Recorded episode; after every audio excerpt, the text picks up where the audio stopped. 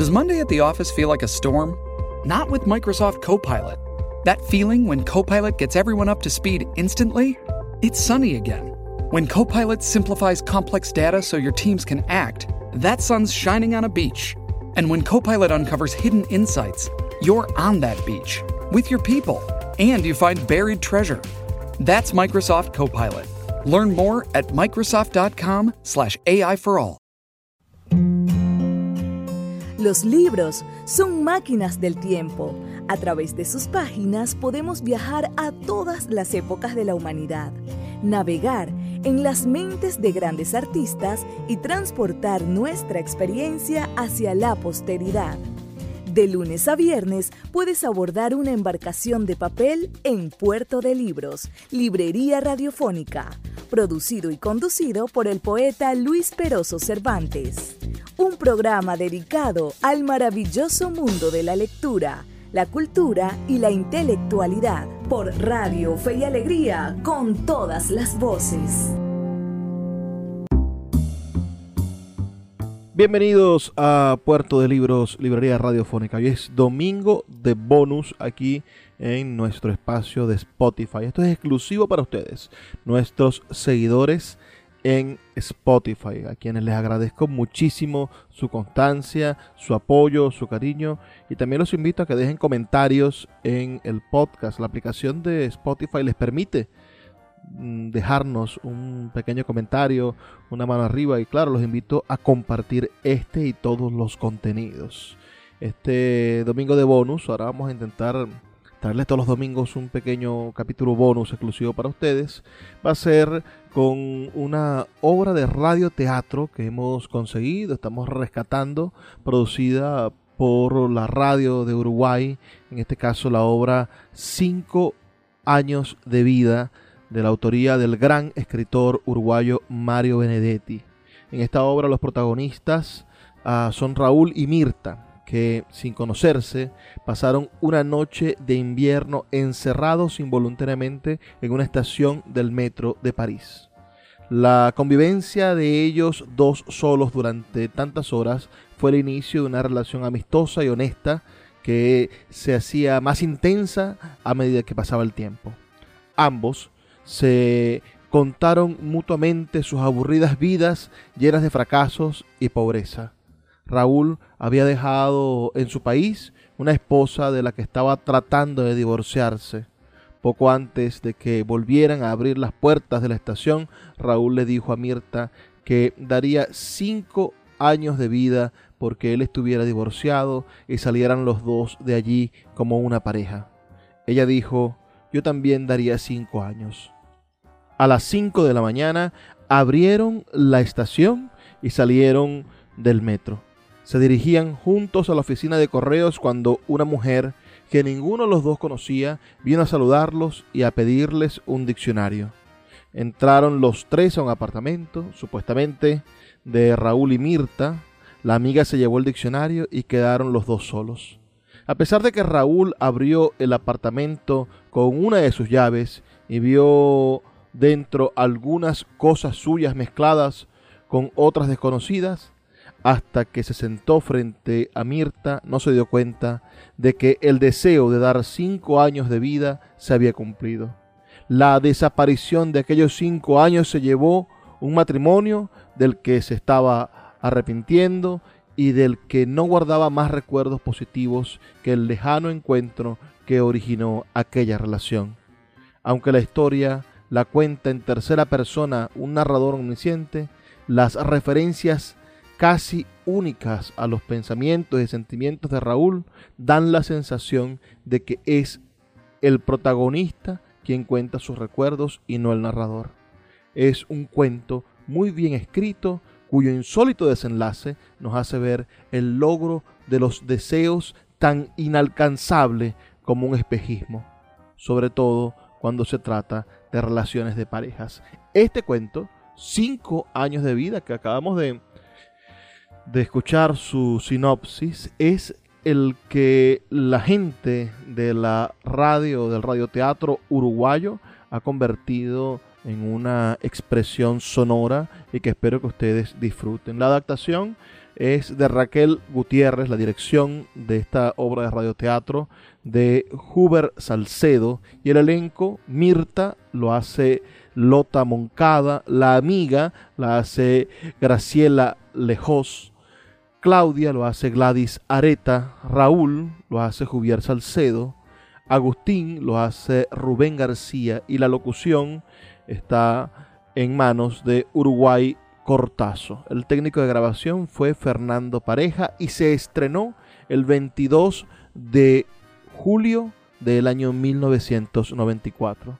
Con ustedes y en Domingos de Bonus, aquí en Puerto de Libros, su podcast, Cinco años de vida de Mario Benedetti.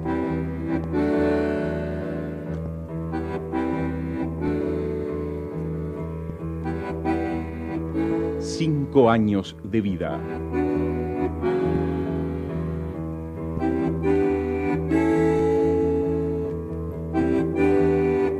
Del escritor uruguayo Mario Benedetti.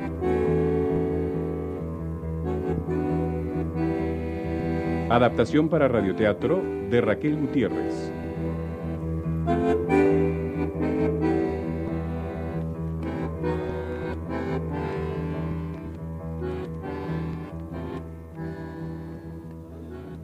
Mm, Las 12 menos 5. Si no me despido ya, voy a perder el último metro. Bueno, llegó mi hora fatal. Guardemos un minuto de silencio en homenaje a Cenicienta, que debe retirarse a su lejano hogar. No vayas a olvidarte el zapatito número 42, ¿eh? Sí, sí, mucha broma porque ustedes viven cerca. Y vos, Agustín, te- además tenés coche. Pero yo no puedo permitirme el lujo de tomar un taxi. Y camina, es un buen ejercicio. Oh, pobrecito. Desde Colentin-Selton hasta Bonneuville significa atravesar medio París. Por salir en mi defensa, empezaré a despedirme de vos dándote un beso en cada uno de tus preciosos deditos. Mm, Esa es galantería. Ah, ahora, besos a María Inés, a Raquel y a Natalie. Eh, este es un vivo, eso es lo que es. No, es un caballero. Eso.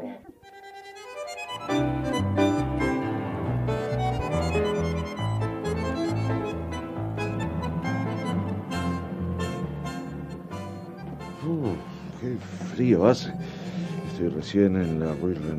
Deberé correr porque ya son doce y cuarto.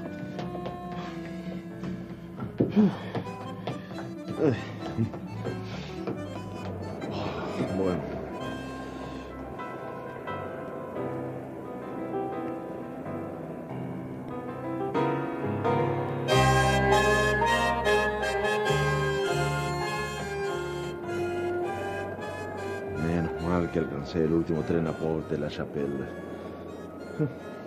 Soy el único pasajero en este vagón.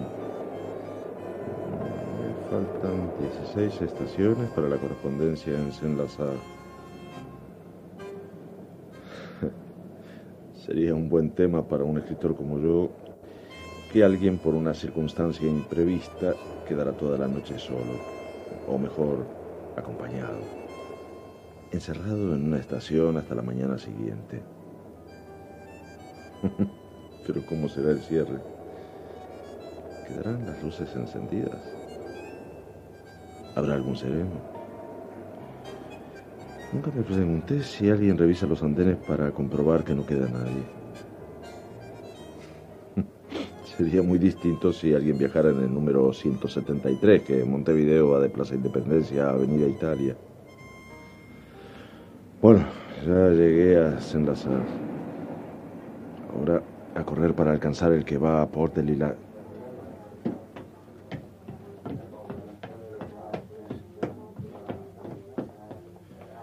Esta vez somos varios los rezagados. Bueno, allá viene el metro que debo tomar.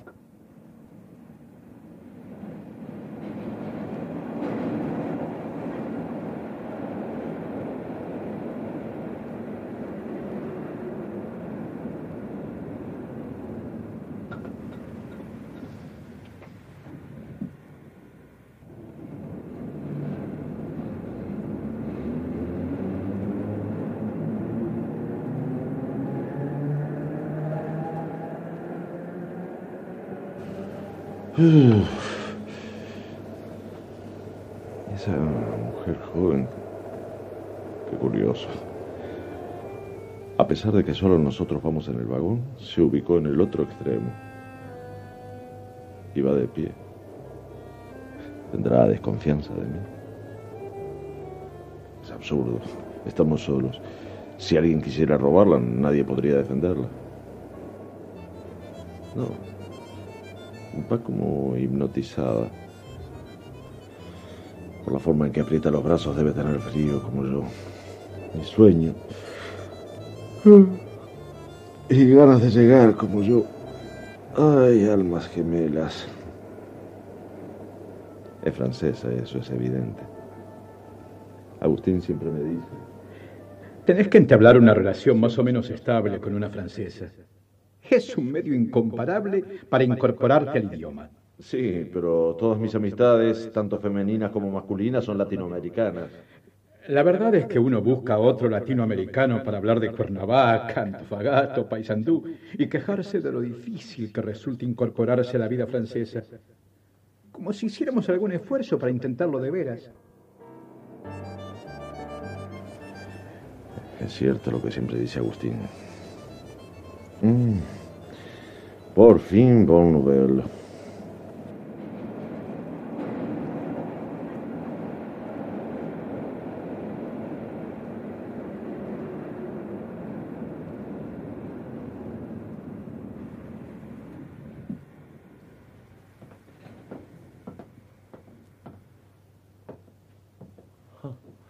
Qué coincidencia. Mientras los otros pasajeros van hacia la salida de Faubourg Poissonnier, ella va como yo hacia la Rue Mazagran. Dios mío, ¿Qué ocurre? la reja corrediza está cerrada ya. A, a ver. Oh, sí, tiene candado. No, no, no se ponga nerviosa. La otra puerta tiene que estar abierta. Qué suerte que habla usted español. Vamos, vamos rápido. ¿Qué dijo ese hombre? Que nos demos prisa porque ya van a cerrar la otra puerta. Me temo que ahora podré hacer el cuento. ¿Qué dice? No, nada, nada. Ya llegamos. Ya, está cerrada. Monsieur, monsieur. Ni siquiera hay un clochard, no hay remedio. No, no puede ser. Bueno, en el fondo no me desagrada quedarme aquí con ella. Es una lástima que no sea francesa. Habría sido una larga clase práctica. ¿Y el hombre que estaba del otro lado del andén? Tiene razón, vamos a buscarlo. ¿Quiere esperar aquí mientras yo trato de encontrarlo? No, no, por favor, voy con usted. No, no, ya no está. Se ha ido también. Ay, Dios. Bueno, hay que resignarse. Mira, acomodémonos lo mejor posible. Después de todo, si el clochard puede dormir afuera, nosotros podemos dormir adentro. ¿no? ¿Dormir? Claro. Duerma usted si quiere. Yo no podría. Ah, No, no, no, no. Si usted va a quedarse despierta, yo también. No faltaba más. Conversaremos. Eh, mire, allí hay una lucecita encendida. Acerquémonos. Bueno. Eh, eh, Tome mi impermeable. No, no, de ninguna manera. ¿Y usted? No, yo, yo no soy friolento. Sentémonos en ese banco. Es lo suficientemente largo como para estirar las piernas si lo desea. ¡Qué horror! ¿Le complica mucho la vida este contratiempo? Imagínese. ¿Y si empezáramos por presentarnos? Mirta Cisneros. Raúl Morales, uruguayo. ¿Es argentina usted? Sí, de Mendoza. ¿Y qué hace en París? ¿Una beca? No, pinto. E- Es Mm. decir, pintaba. Pero no vine con ninguna beca. ¿Ya no pinta más? Trabajé mucho para juntar plata y venir. Pero aquí tengo que trabajar tanto para vivir que se acabó la pintura. Fracaso total, porque además no tengo dinero para el pasaje de vuelta, sin contar con que el regreso sería una horrible confesión de derrota. Yo escribo cuentos. ¿Y tiene libros publicados? No, eh, solo en revistas. ¿Y aquí puede escribir? Sí, puedo. ¿Beca? No, no, tampoco. Vine hace dos años porque gané un concurso periodístico. Y me quedé. Hago traducciones, copias a máquina, cualquier cosa. Yo tampoco tengo plata para la vuelta y tampoco quiero confesar el fracaso. ¿Qué le ocurre? Sentí un escalofrío. Mm, bueno, esto la decide a ponerse mi impermeable sobre los hombros. Sí. Gracias. ¿Qué hora es? Las dos. Nos queda mucho aún. Ya hablamos de los respectivos problemas económicos, de las dificultades de adaptación, de la tagañería de los franceses. Y de los defectos y virtudes de nuestras patrias lejanas. Creo que deberíamos tutearnos. ¿no? Está bien. Bueno, a falta de ajedrez y de naipes y de intenciones aviesas, propongo que me cuentes tu historia y que yo te cuente la mía. ¿Qué te parece? La mía es aburrida. Y la mía también. Las historias entretenidas pasaron hace mucho o las inventaron hace poco. Mira, mm, para que veas que soy comprensivo y poco exigente, voy a empezar yo. Cuando termine, si no te dormiste, decís vos tu cuento y conste que si te dormís no me ofendo. ¿Trato hecho? sí, trato hecho. Dato primero, nací un 15 de diciembre de noche.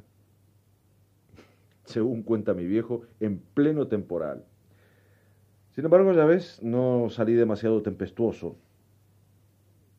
Año 1950. Sitio. No sé si sabes que en la generación anterior regía una ley casi infalible. Todos los montevideanos habían nacido en el interior. Ahora no. Cosa rara, nacen en Montevideo. Eh, Soy de la calle Solano García. No la conoces, claro. No, no la conozco. Punta Carretas. Sí, tampoco te dice nada. Es la costa.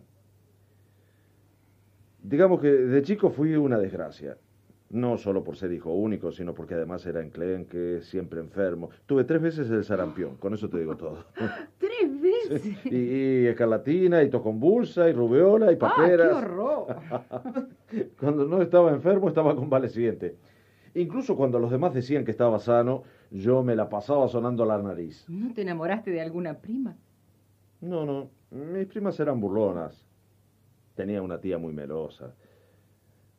La maestra. La maestra era linda. ¿Y después? Después. Mira, lo único medianamente interesante de mi vida sucedió en la infancia. No querrás creerme, pero la verdad es que yo no tengo anécdotas para contar. Casi te diría que no tengo recuerdos, porque no puedo llevar a esa prestigiosa categoría las vulgares palizas. Bueno, no eran demasiado crueles que recibí de mi madrastra, ni la rutina de los estudios en lo que nunca me destaqué, ni las opacas amistades del barrio, ni mi época como vendedora de lapiceras en un comercio de la calle Corrientes. Con decirte que esta temporada en París, aun con las escaseces que paso y el sentimiento de frustración y soledad que me invade muchas veces, debe ser el periodo más brillante de mi vida. Estás lagrimeando.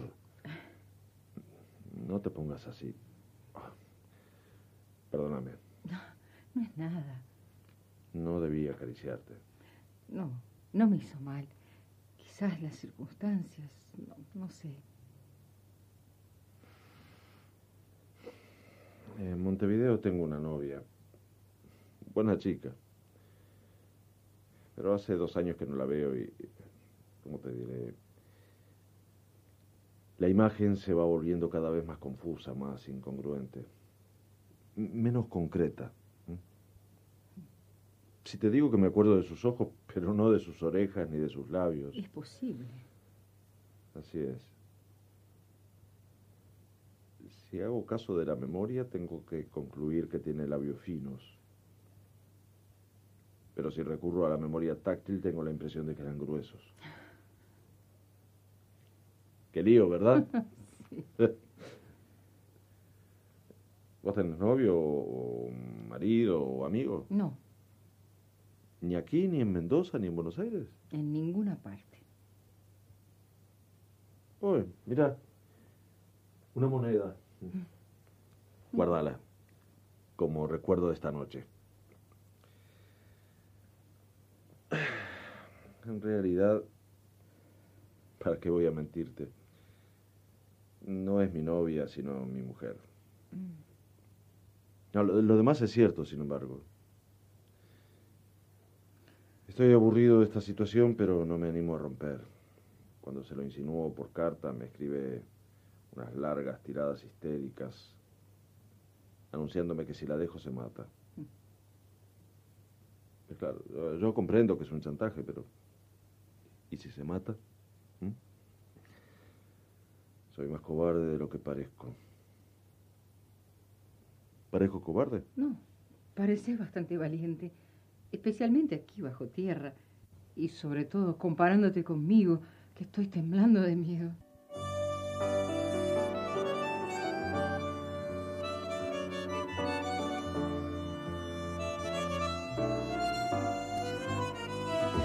Prenderé un cigarrillo.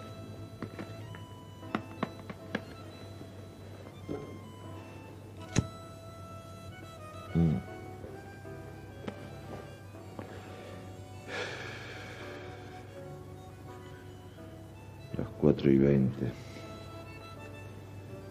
Hace rato que no habla. Tiene los ojos cerrados, pero no sé si duerme. Si pudiera recostarme en el banco. No quiero despertarla. Oh, ¿te desperté? No, no. Ni siquiera estaba en la etapa intermedia del entresueño. Solo descansaba. ¿Ibas a recostarte? Sí. Poné la cabeza aquí, sobre mi bolso.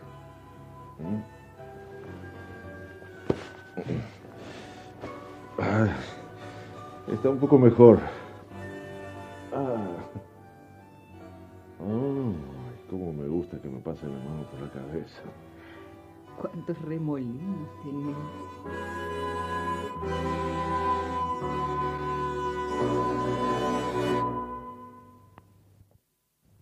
¿Sabes? Ya son las cinco menos cuarto. Voy a caminar un poco para desentumecer las piernas.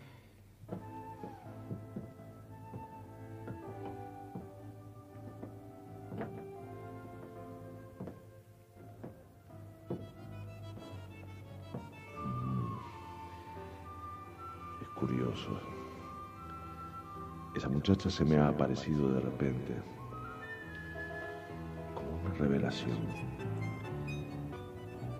Si estuviera escribiendo uno de mis cuentos, no me resignaría a mencionar que esa muchacha es mi destino. Pero afortunadamente no estoy escribiendo sino pensando.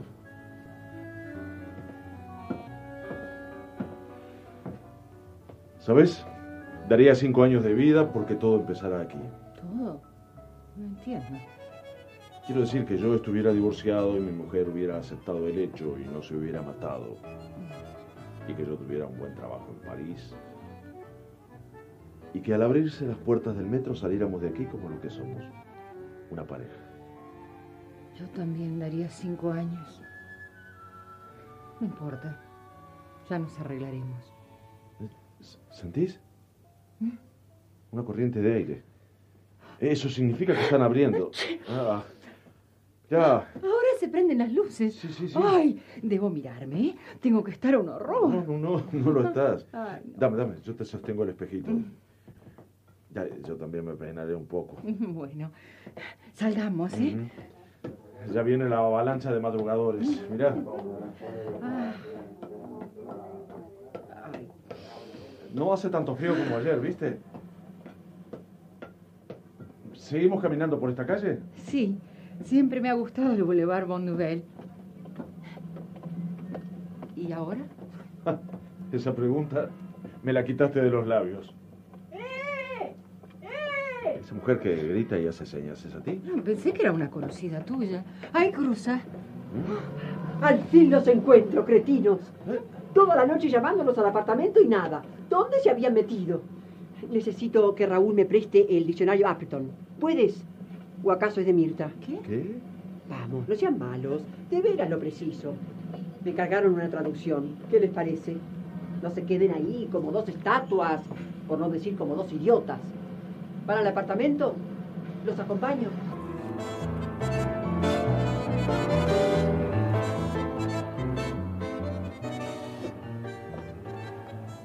En el momento en que arrancó por Mazagrán hacia la Rue de l'Echiquier, Mirta y yo comenzamos a caminar tras ella sin hablarnos, sin mirarnos. Íbamos metidos en nuestras propias expectativas. La chica dobló la esquina y se detuvo frente al número 28. Subimos por la escalera hasta el cuarto piso. Ah, la falta de ascensores en París.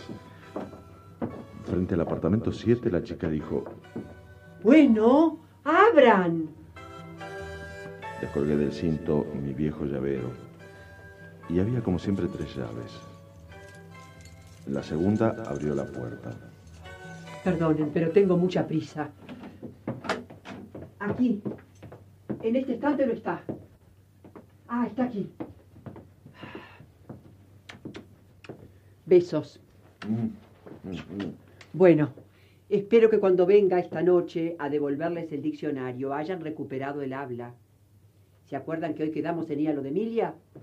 Lleven por favor. ¡Chao!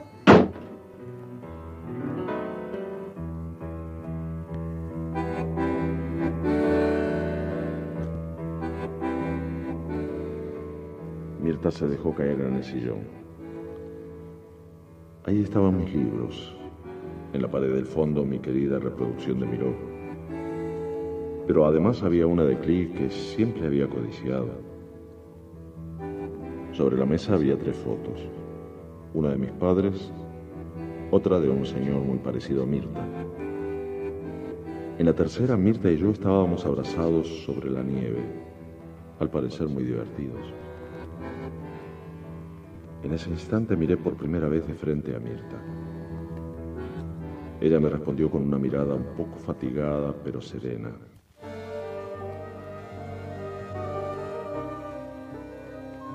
En ese momento, no solo tuve la certeza de que había hecho mal en divorciarme de mi esposa montevideana, histérica pero inteligente, sino también de que mi segundo matrimonio empezaba a deteriorarse. No se trataba de que ya no quisiera a esa delgada, friolenta, casi indefensa mujer que me miraba desde el sillón de esterilla. En mis sentimientos hacia Mirta quedaba muy poco del ingenuo, repentino, prodigioso enamoramiento invasor de cinco años atrás. Cuando la había conocido en cierta noche increíble, cada vez más lejana,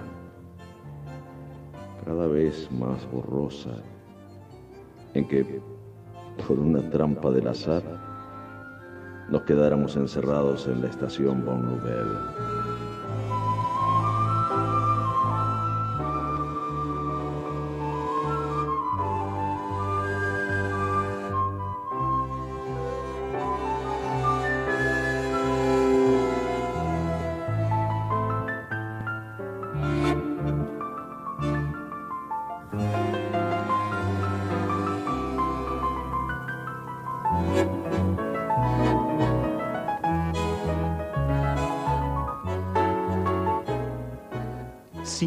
Años de vida.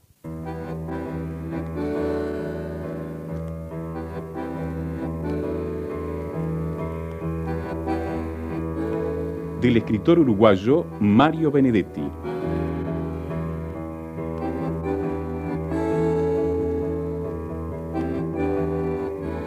Obra adaptada por Raquel Gutiérrez y que se transmitió de acuerdo al siguiente reparto.